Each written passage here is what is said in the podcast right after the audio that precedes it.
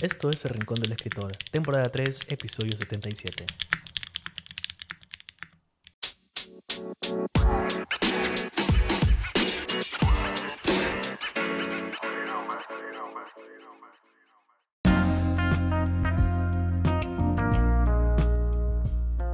Bienvenidos a un nuevo episodio del Rincón del Escritor. Espero que se encuentren bien junto a sus personas favoritas y que estén escribiendo y leyendo libros que inspiren y que les motiven a escribir mucho más. En este episodio hablaremos sobre consejos para escribir exactamente de los consejos de Francis Scott Fitzgerald, generalmente conocido como F. Scott Fitzgerald y es conocido también por su obra El Gran Gatsby, libro que lo catapultó a la fama en la década de 1920 y que le dio la oportunidad de poder escribir libremente acerca de la época en la que se encontraba. Generalmente esa década se le conoce como la época dorada del jazz. Además, en el primer bloque hablaremos de algo que noté mientras leía un poco sobre Fitzgerald y tiene que ver con el hecho de tener dinero. Una vez que terminas el instituto o la universidad o lo que fuese, una vez que sales al mundo y te toca trabajar para llegar a fin de mes, usualmente pensamos que los escritores porque ya publican, lo tienen todo arreglado, pero la verdad es que no. Hablaremos de la diferencia entre tener fama y tener dinero, algo que se hizo muy notorio en este pequeño libro que leí del cual les hablaré en un momento. Por supuesto, todo esto tiene que ver con cómo afectó el ritmo de escritura de Fitzgerald. Así que vayan por un poco de café, algo para comer mientras escuchan el episodio y comencemos. Yo soy Jairo Morales y esto es El Rincón del Escritor.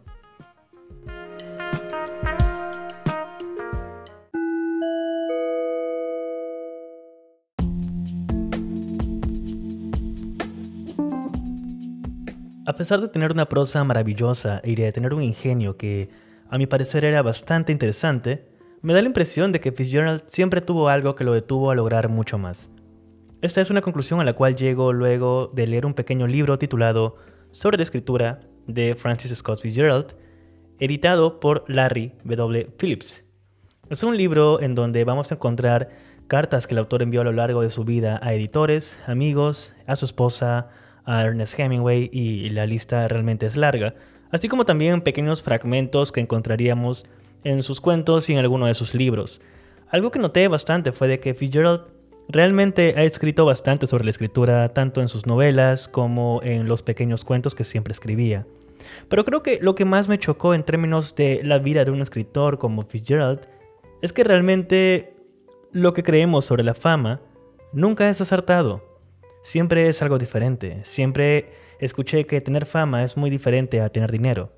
De hecho, no sé si se lo han preguntado a ustedes alguna vez o, lo vieron en algún lugar en internet, pero a veces surge esta pregunta de que, que, bueno, es una pregunta que uno se plantea y es la siguiente, ¿qué es lo que deseas? ¿Tener fama o tener dinero? Y muchas veces la gente confunde la fama por el dinero y son cosas muy diferentes. La fama es que alguien te conozca y nada más. El dinero es con lo cual, lamentablemente en el mundo capitalista y totalmente consumista en el que nos encontramos, es necesario. Pero volviendo al tema de los libros y de Fitzgerald y, de la manera en la que él escribía, debo decir de que su prosa es totalmente increíble. Realmente la manera en la que este tipo escribía es una de las maneras más, más inteligentes que he podido encontrar. El Grand Gatsby es una novela que para muchos es considerada la máxima novela del siglo XX, una, novela verdaderamente norteamericana. Y realmente sí, es una, es una historia durante una época totalmente interesante, totalmente fascinante, si de pronto uno se pone a ver a nivel cultural y a nivel en, en, el país, que era lo que sucedía, llama bastante la atención. Y es una historia que, coincidentemente, en este libro, en este pequeño libro de sobre la escritura, notamos un poco de cómo fue la construcción del Gran Gatsby. Y la verdad es de que Fitzgerald se dedicó bastante tiempo a construir los personajes, a construir las ideas. Y lo más curioso es de que para él el libro nunca estuvo perfecto. Pero obviamente cuando se sentó y, decidió escribir, supo desde un principio que lo que quería hacer era algo grande. Así que el Gran Gatsby es de alguna forma la visión que él siempre tuvo en su cabeza. Y eso es algo que a mí me ha fascinado realmente. Pero luego viene el tema del dinero. ¿Por qué es necesario comentarlo aquí? Y es porque lo he notado bastante en este libro. Muchas veces, y yo me incluyo en esto, que imaginé a Fitzgerald millonario y todo ese tema, porque sí, la, familia de su esposa, eh, Zelda Sayre, antes de que se casara con él, era una, una familia muy influyente. si no me equivoco, de Alabama. Puedo, me, puedo estar equivocando aquí, pero bueno, de Estados Unidos. Y, y realmente les iba bien, técnicamente. Pero una de las cosas que se nota bastante es a Fitzgerald tratando siempre de llegar a fin de mes. Obviamente los adelantos que le daba la editorial y el dinero que le llegó a dar el gran Gatsby fue un dinero que le permitió a él escribir plenamente durante unos cuantos años. Pero eventualmente el problema fue de que se fue acabando el dinero porque su esposa tenía una vida muy, muy acelerada y los gastos que tenían los Fitzgeralds al parecer era algo muy, eh, digamos, conocido en la sociedad que, en la que se encontraban en ese momento. Vivían en Nueva York y se daban la gran vida. De hecho, hay una serie que se llama em, Zelda, si no me equivoco. Está en Amazon Prime o en Prime Video. Eh, se enfoca desde el punto de vista de Zelda Ser o Zelda Fitzgerald. Y realmente es interesante observar un poco la cultura y los pensamientos que habían en esa época. Lamentablemente, antes de que se dediquen a ver esta serie, debo decir de que fue cancelada. No tengo idea por qué. Honestamente, bueno, no, sí sé. Al final se hace un poco lento. Pero los 8 o 9 episodios de esta única temporada que se hizo fue algo que a mí me, pareció interesante siempre el tema de cómo retratan un poco todo ese tema del pasado. La, cultura, eh, los problemas que habían y el observar cómo tocaban y abordaban el problema de de básicamente Francis con su esposa, e, el tiempo de tratar de encontrar para escribir, porque no había dinero, era la única manera de tener dinero en ese momento, porque él tenía que escribir, su trabajo era escribir, y tenía que hacerlo, y tenía que vender justamente cuentos. Y en una de las cartas a Ernest Hemingway, Fitzgerald menciona justamente este hecho de escribir cuentos para revistas, escribir solamente por el dinero, solamente para llegar a fin de mes él lo consideraba más como una especie de prostituirse, porque no le quedaba de otra. Para él los cuentos no eran gran cosa. Él encontraba una mayor expresión y una mejor prosa en las novelas. Y muchas veces necesitaba el dinero para llegar a fin de mes y es lo que escribía cuentos. Obviamente, lo que estoy contando no significa de que sus cuentos sean malos. Los cuentos, muchos de los cuentos de Fitzgerald son, son realmente buenos si uno se pone a leer los cuentos que él maneja y que ha escrito, realmente han sido bastante buenos, desde la prosa hasta la estructura que él ha manejado. Pero nada más lo comento por cómo es que él veía todo esto. Y es inevitable hacer comparaciones con uno mismo, porque de pronto uno cae en cuenta de que si bien es cierto, no estoy vendiendo cuentos, no estoy ganando dinero de esta manera como él lo hacía, pues sí pienso de la misma manera que él, que él lo hace el hecho de necesito escribir más o no, encuentro tiempo o de pronto no sé por qué no está bien lo que estoy haciendo, estoy perdido en todo esto. El pensamiento, la sensación de pérdida es mutua, sin importar el tipo de escritor que seas, sea que estés empezando, sea que tengas una novela escrita y que no sepas cómo editarla, o sea que seas un Fitzgerald que publicó su libro y le bien y, ahora no sabe qué más hacer. Esa sensación es totalmente normal. Y en la carta que le escribe a Hemingway notamos justamente este detalle de cómo es que el problema es el dinero casi siempre. Y esto me trae me hace recordar un poco a Julio Cortázar. Em, hubo una época en donde yo pasé casi todo un verano en una biblioteca en Lima y me puse a leer gran parte de la bibliografía de Julio Cortázar. Y hay un libro compilatorio que, si no me equivoco, se llama Cortázar de la A a la Z, eh, donde está lleno de cartas, eh, entrevistas, cosas así puntuales de, Cortázar y, de su vida personal. Notamos también una carta, eh, bueno, en esa época todo era carta, claramente, en donde él mencionaba de, igual, estaba en París con su esposa, tenían un gato, o el gato los había adoptado a ellos, una de dos, y cómo estaban buscando trabajar como traductores para la ONU, porque tenían que comer. leer eso, me acuerdo, me, me hizo abrir la mente exactamente como lo hizo ahora leyendo eso de Fitzgerald. Claramente lo olvidé y, ahora que he leído lo de Fitzgerald volví a recordarlo, pero es así, muchas veces vamos por la vida pensando que esto que hacemos es lo que nos va a sacar de este lugar o esto que hacemos es lo que nos va, digamos, es la meta final y al final todo va a estar solucionado. Cuando en realidad no es así. La vida consiste en distintas paradas, en distintas pequeñas metas, en metas inmediatas. Y es mucho más fácil poderlo ver de esta manera porque así evitas frustraciones y también evitas el caer en la ansiedad de querer tener todo, querer terminar todo.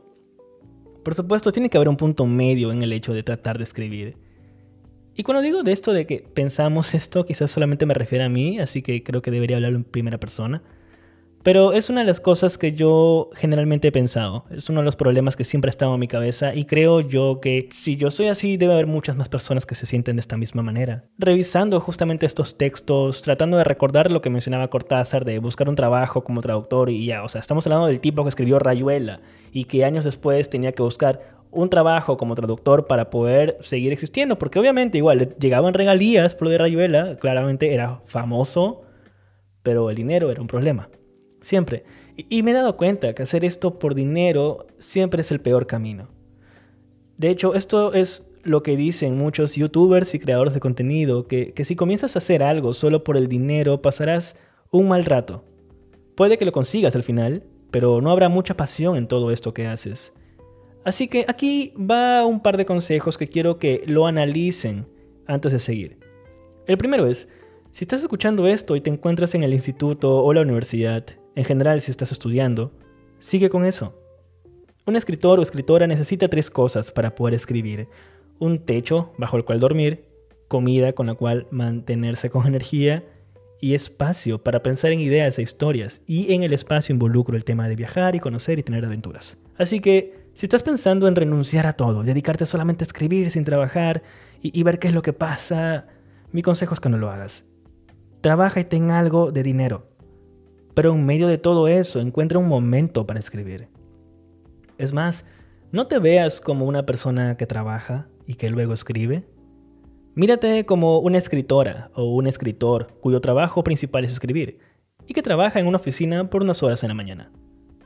¿Recuerdan que hace algunos episodios les dije que todo se trata de perspectiva? Bueno, es aquí en donde debemos empezar a considerar esto. Y segundo consejo, si de pronto, como yo, eres de los que ya estudió y ya se encuentra muy encaminado en una vida en medio del mundo real, pues entonces se trata de comenzar a encontrar un espacio para escribir. Y si no hay un espacio, créate uno. Aquí lo que hará la diferencia es la pasión con la cual enfrentas las cosas. Así que ahí lo tienes. Es realmente simple, pero a la vez difícil. No hay otra manera de hacer esto. Es literalmente sentarte y escribir. Cualquiera de la etapa en la que te encuentres, todo esto radica siempre en encontrar un punto medio, como lo venía diciendo. Y no importa si no sabes qué hacer o, no sabes cómo sentirte en ciertas ocasiones, eso es parte de vivir. Y es así como el pozo metafórico de palabras, que es ya algo muy recurrente en, este, en estos podcasts, se va a ir llenando un día a la vez, se va a ir llenando poco a poco y cuando menos lo esperes, una mañana te vas a despertar, te vas a lavar la cara, te vas a sentar delante de la laptop o el papel en blanco y vas a escribir una historia. Y cuando menos te lo esperes, verás que sí, sigues siendo escritor o escritora.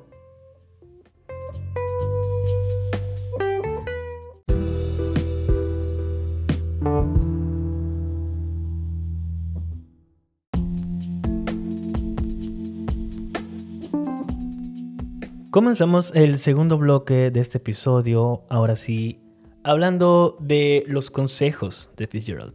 Algo que noté, obviamente, como lo hablaba en el primer, en el primer bloque, era el tema de los problemas que había tenido eh, a lo largo de su vida en cuanto al dinero y de cómo muchas veces eso le, digamos, le producía un problema al momento de escribir Aún así, aún a pesar de todo eso, no quiero que se queden con la impresión de que Fitzgerald le fue mal escribiendo porque no tenía dinero y porque era muy malo en, no sé, sus finanzas. No, no, para nada. Él era un excelente escritor. De hecho, sus editores en Scribner mencionaban muchas veces de que él escribía, demoraba en escribir algunas cosas, pero cuando lo hacía, lo hacía muy bien, mucho mejor que muchos escritores. Y como dato curioso, él fue quien recomienda a Ernest Hemingway a su editor. Entonces, hay muchas cosas ahí que realmente juegan en, todo esto que hace de, de Fitzgerald, uno de esos escritores que, ok, sí hay que prestar atención y hay que admirar y todo esto. Pero bueno, igual consideremos de que de todos estos consejos que les voy a contar a continuación, ya son casi 100 años. La mayoría de estas cartas se han escrito entre 1920, 1940 y tantas. Entonces, son consejos de hace 100 años, puede que a algunos les funcione, puede que a algunos no, necesito que esto lo tomen con realmente pinzas y pero de todos modos, por ese pequeño detalle es que elegí solamente los consejos mucho más genéricos, los consejos que se amoldan a mí, a mi momento en este, en este exacto tiempo en donde estoy intentando volver a escribir. Así que vamos a empezar con lo que vendrían a ser consejos enfocados en el carácter del escritor o de la escritora, en donde básicamente habla del tema de la disciplina. Así que el, primer consejo que él brinda es el siguiente. Uno ha de escribir para los jóvenes de su generación, los críticos de la siguiente y los maestros de escuela de todas las generaciones posteriores. Obviamente esta frase vamos a encontrarnos en todo el internet porque al parecer esta frase fue la que hizo que muchos maestros y, editores vieran a, Fitzgerald como esta especie de, ok, sí, esta frase es la que vamos a usar para siempre. Y, y sí, técnicamente sí, hay que escribir a los jóvenes de nuestra generación. Sí, pero hay un detalle con pensando un poco en Young Adult y es que me he dado cuenta yo recientemente que tengo 30 años y sigo sintiéndome joven, lo cual es ok, y entiendo a mucha gente de esta edad. Pero por ejemplo, eh, cuando escribo y hablo de mi generación, me doy cuenta de que, oye, yo puedo escribir una historia escuchando I'm Not Okay de My Chemical Romance y está bien, está totalmente bien. Como antes, en, no sé, en 1970, 60, alguien podría escuchar una canción de Jane Morgan y escribir un cuento escuchándola. Son cosas así que me doy cuenta, el mundo cambia, la cultura cambia, las personas cambian y por supuesto la música va cambiando también. El siguiente consejo es, escribir bien es como nadar bajo el agua y aguantar la respiración. Este consejo se quedó en mi cabeza por muchos días, de hecho cuando lo leí lo marqué con lápiz muchas veces, porque literalmente significa el hecho de es difícil escribir bien. Al igual que estar bajo el agua, por ejemplo, en una piscina y la respiración, eventualmente escuchas los latidos de tu corazón, si te desesperas te puedes ahogar, pero cuando encuentras calma y encuentras paz, notarás algo muy puntual y es que tienes en control de todo tu cuerpo cuando estás bajo el agua. Y es lo mismo con escribir. Llegar a un punto en donde has aguantado la respiración y tus pulmones están totalmente adecuados a esto, que va a ser natural y te darás cuenta que estás en tu elemento. Y es realmente interesante, claramente a Percy Jackson le gusta esto. Pero volviendo a los consejos, vayamos con el, el tercero que menciona y es, da lo mismo que escribas sobre algo que pasó ayer o hace 20 años. Tengo que partir de una emoción que sienta vivamente y que comprenda. Este consejo es muy útil, sobre todo para muchas personas que están comenzando a escribir y se preguntan, ¿qué escribo? Escribe sobre una emoción que sientas en estos momentos y que comprendas. Es por eso que no quiero generalizar, pero la mayoría de nosotros y nosotras comenzamos escribiendo pequeños poemas porque nos sentimos o muy mal o literalmente solos o solas. La soledad es un arma de doble filo. Si tenemos suerte la podemos usar a nuestro favor y escribir cosas increíbles como lo escribió Rupi Kaur o como lo escribió Elvira Sastre.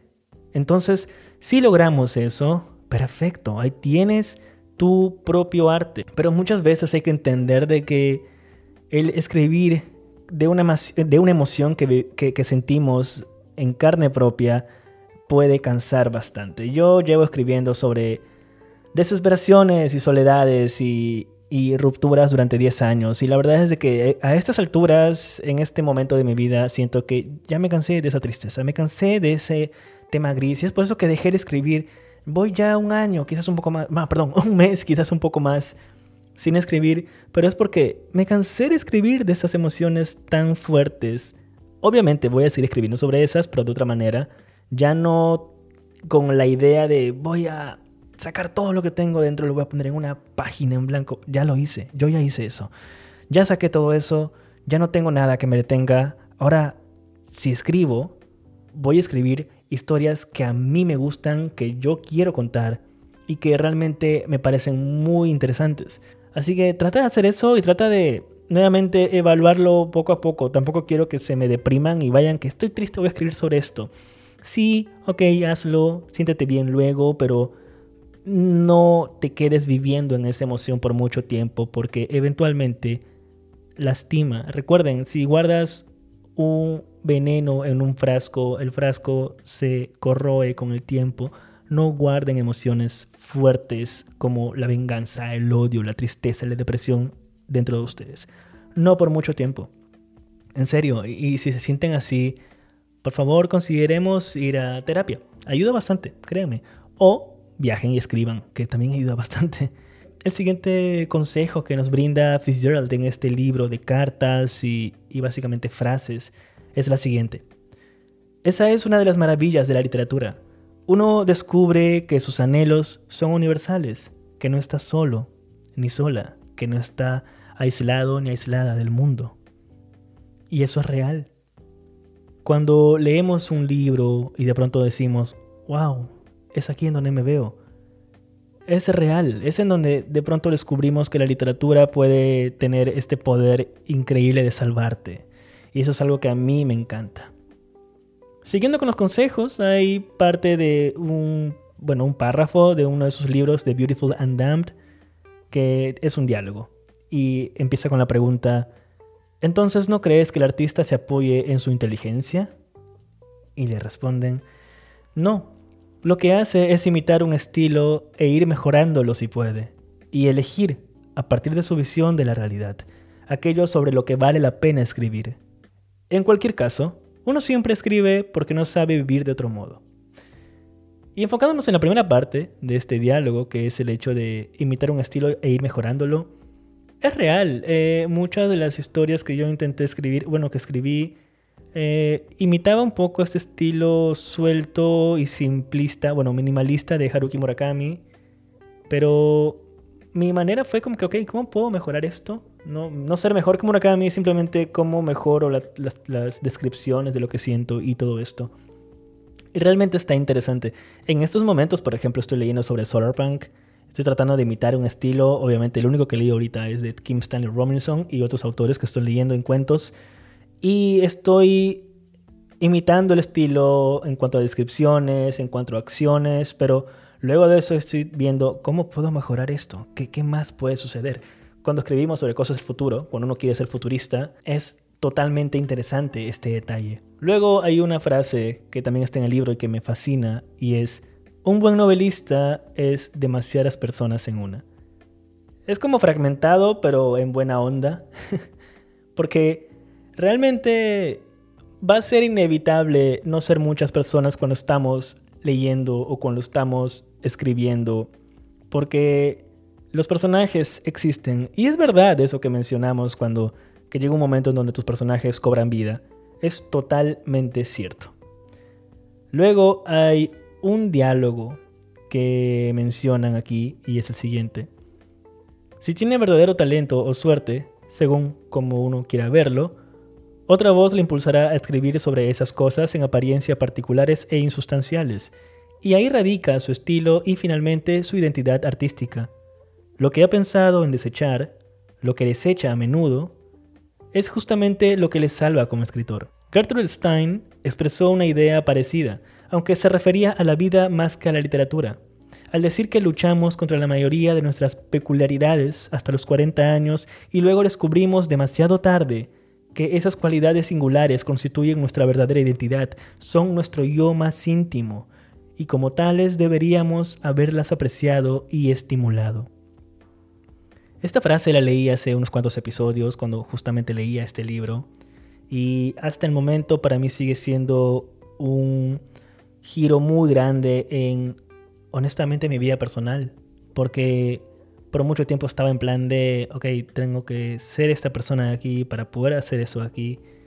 Y tengo que escribir esto porque es lo que quiero escribir o es porque el mercado lo quiere. Pero la verdad es de que no tengo por qué dejar de ser yo. Soy una persona muy abierta en muchas formas, como también muy privada en muchas otras. Pero en general me encanta la ciencia ficción, me encanta la fantasía, me encanta hablar de estupideces muchas veces. Hace un, poco, hace un rato estaba jugando Fortnite con unos amigos y haciendo esto me di cuenta, este soy yo, el, el tipo que escribe y juega y graba videos muchas veces y lee muchos cuentos. Yo siempre he sido el tipo que lee. Y, hablar con estos amigos después de muchos años me preguntaban, ¿sigues leyendo? ¿Qué libro me recomiendas para esto y esto otro? Y es totalmente interesante darme cuenta de que yo sigo siendo esta persona para ellos, pero como yo siento que he cambiado y he dejado de ser totalmente interesante cuando la verdad es lo opuesto. Yo sigo siendo esta persona que escribe y, y que crea cosas y que habla cosas totalmente a veces extrañas. Así que abraza eso. No dejes que el mundo apague esa llama que tienes. Ese es el consejo más grande que encontré en este libro. Y para terminar esta parte del carácter del escritor o la escritora, hay un último consejo que menciona. El talento para la prosa depende de otros factores. Hay que saber asimilar y elegir con cuidado el material literario o, para decirlo sin rodeos, tener algo que decir y un modo interesante y muy refinado de decirlo. Y esto es realmente interesante, sobre todo si viene desde Fitzgerald. Algo que comenté en el primer blog era de cómo él vivía esta vida muy acelerada y una vida totalmente, digamos, refinada en una sociedad tan exigente como la era, era Nueva York. Pues sí, el, estilo de él se nota mucho, este, este estilo de vida muy art nouveau, muy así con dinero y las champañas de ir de fiesta en fiesta durante las noches.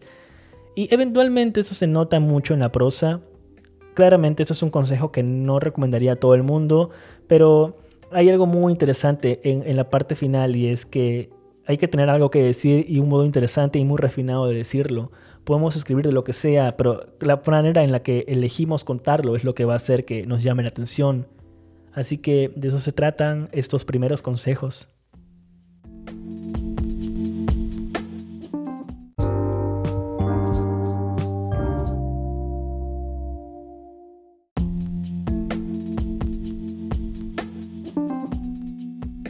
Y comenzamos el tercer bloque hablando ahora de este siguiente, esta siguiente parte que hay en el libro que está enfocada mucho más en la escritura en general.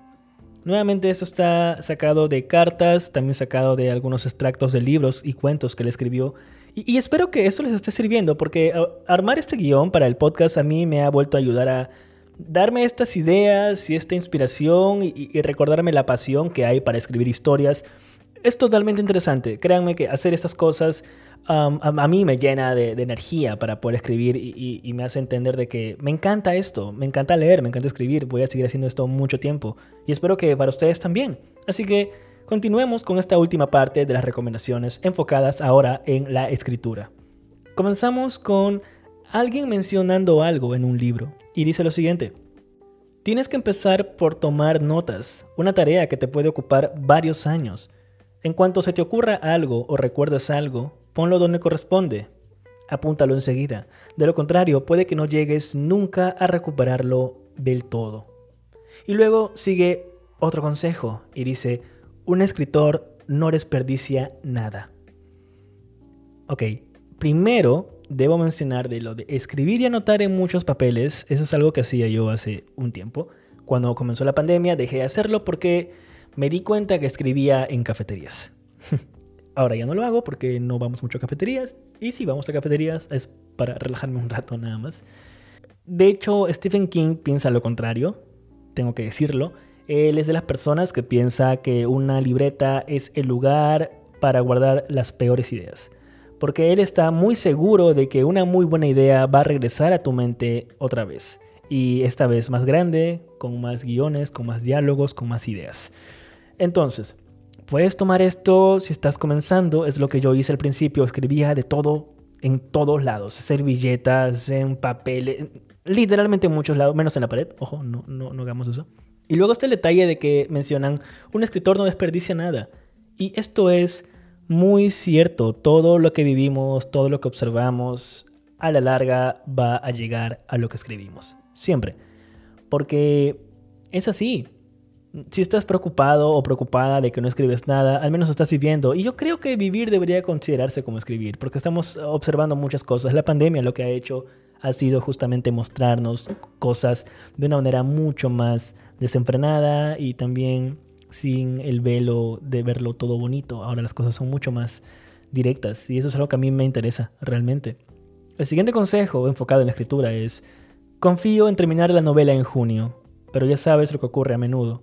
Aunque tarde 10 veces más, no puedo poner el punto final a menos que haya dado lo mejor de mí mismo o incluso me haya superado. Aquí vemos justamente el, tipo de persona que era Fitzgerald como escritor. Alguien que siempre intentaba hacer algo bueno. Me recuerda un consejo que escuché de un amigo hace mucho tiempo que era, si haces algo no puedes evitar tratar de ser el mejor en eso. Siempre. Así que, sea lo que sea que hagas, da todo, todo lo que tú tengas. Y no importa si al final no logras el objetivo, se trata más de realmente desafiarte a ti mismo o a ti misma y, hacer eso. Si tienes una novela que es una saga, una fantasía enorme o una, un space opera totalmente increíble y que sabes que son muchas páginas, ok, hazlo. Cuando yo menciono el hecho de que primero escribe cuentos, primero escribe relatos, lo hago para mencionar lo que practica primero y luego métete de lleno a esta historia grande, porque esa es la idea. Entonces, vayan y hagan todo esto.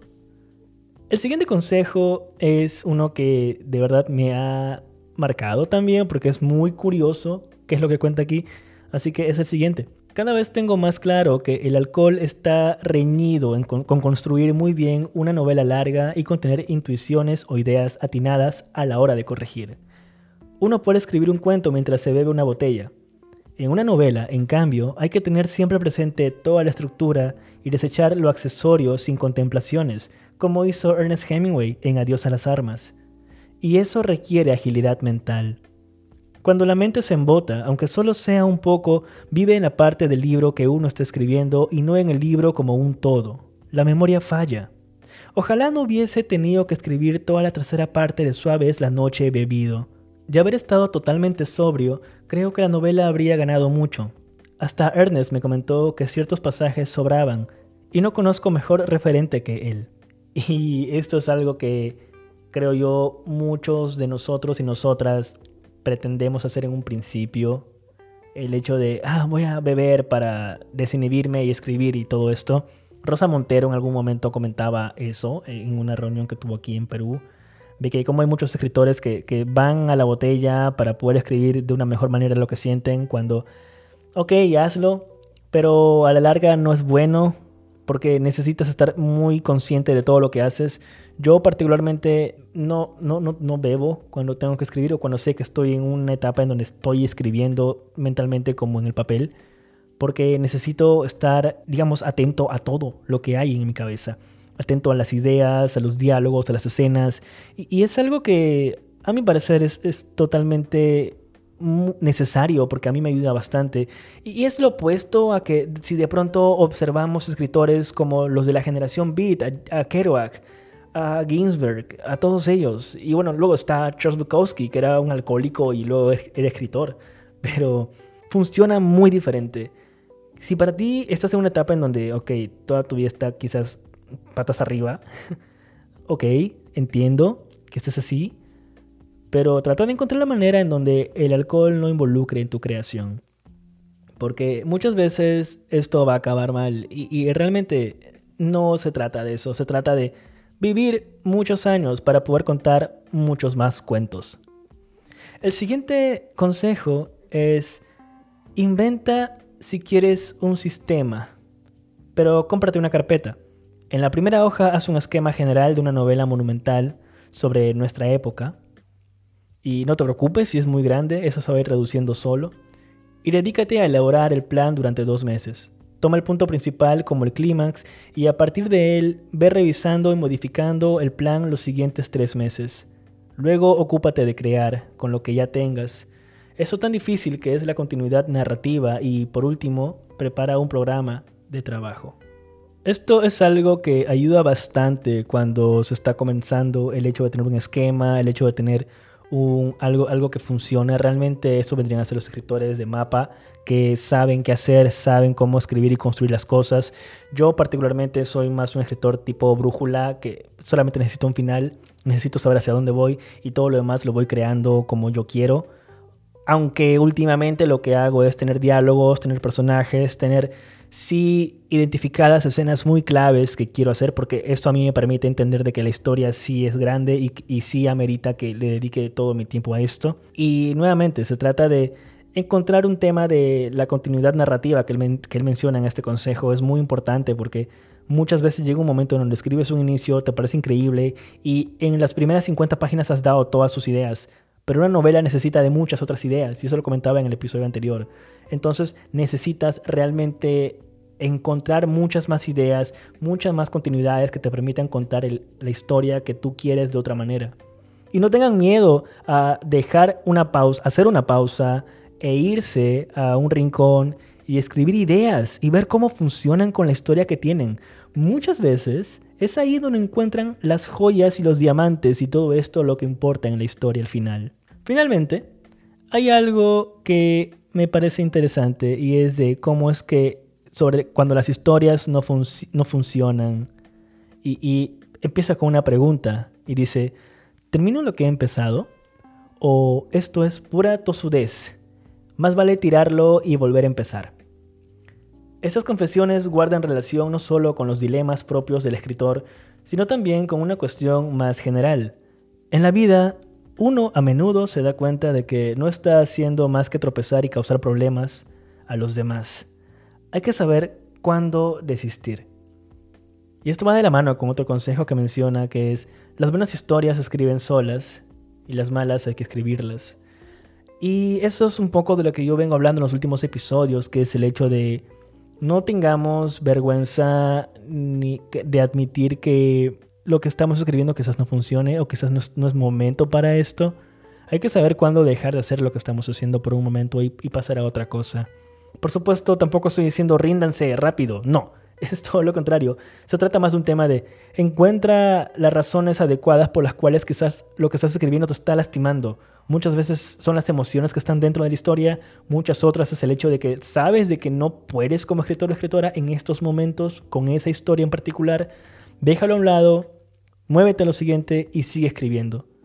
Así que de eso se trata. Y finalmente, para acabar con este tema de los consejos, hay uno que me parece muy interesante y es para escribir cuentos. Acá tengo el libro, pueden escuchar las páginas. Y dice lo siguiente, los cuentos conviene escribirlos en una o tres sesiones, según lo largos que sean. En este último caso hay que trabajar en tres días consecutivos. Luego dedicar uno a corregir y ya está. Y de eso se trata. Si quieren escribir cuentos, si quieren escribir relatos, consideren esto porque es muy importante. Como una última observación, anoté en el libro, que por cierto lo escribí en lápiz todo, me di cuenta de algo y es que hasta ahora veo que se, se trata de aferrarte a una historia y escribirla lo mejor que puedas hasta que la termines o hasta que el efecto que generó en ti se apacigüe. Si eso pasa, entonces tocará buscar otra historia a la cual volver a aferrarse. Esto nuevamente deben tocarlo con, pinzas, como les comentaba, traten de entender de que no todo lo que estoy diciendo aquí y no todos los consejos de Fitzgerald se tienen que hacer caso. De hecho, todos los consejos en general, ninguno lo hagan. Primero evalúen y vean si se aplica a ustedes. Si de pronto notan que está funcionando o, de pronto es igual a lo que están viviendo en este momento, pues ok, hagan caso al consejo y síganlo. Pero en general se trata de realmente entender que hay muchas cosas que funcionan y otras no. Pero nuevamente el resumen de todo esto es, escribe, no tengas miedo. Y por favor no pierdas tu enfoque con las cosas. Trata de escribir todo lo que tú quieras hasta encontrar algo que te encanta y ya. Si escribir te encanta mucho, escribe todos los días que tú quieras, siempre. En paralelo, trata de tener siempre comida en la refri, agua para tomar y, todo esto. Yo sé que muchas veces nos gustaría poder vivir de la escritura y nada más, y, te prometo que va a pasar. Va a llegar ese momento, ten eso como meta principal si es lo que quieres. Pero también comencemos con metas más inmediatas, que es acaba el relato, acaba la descripción que estás escribiendo, acaba el primer capítulo de este libro, acaba el primer borrador. poco a poco, un paso a la vez.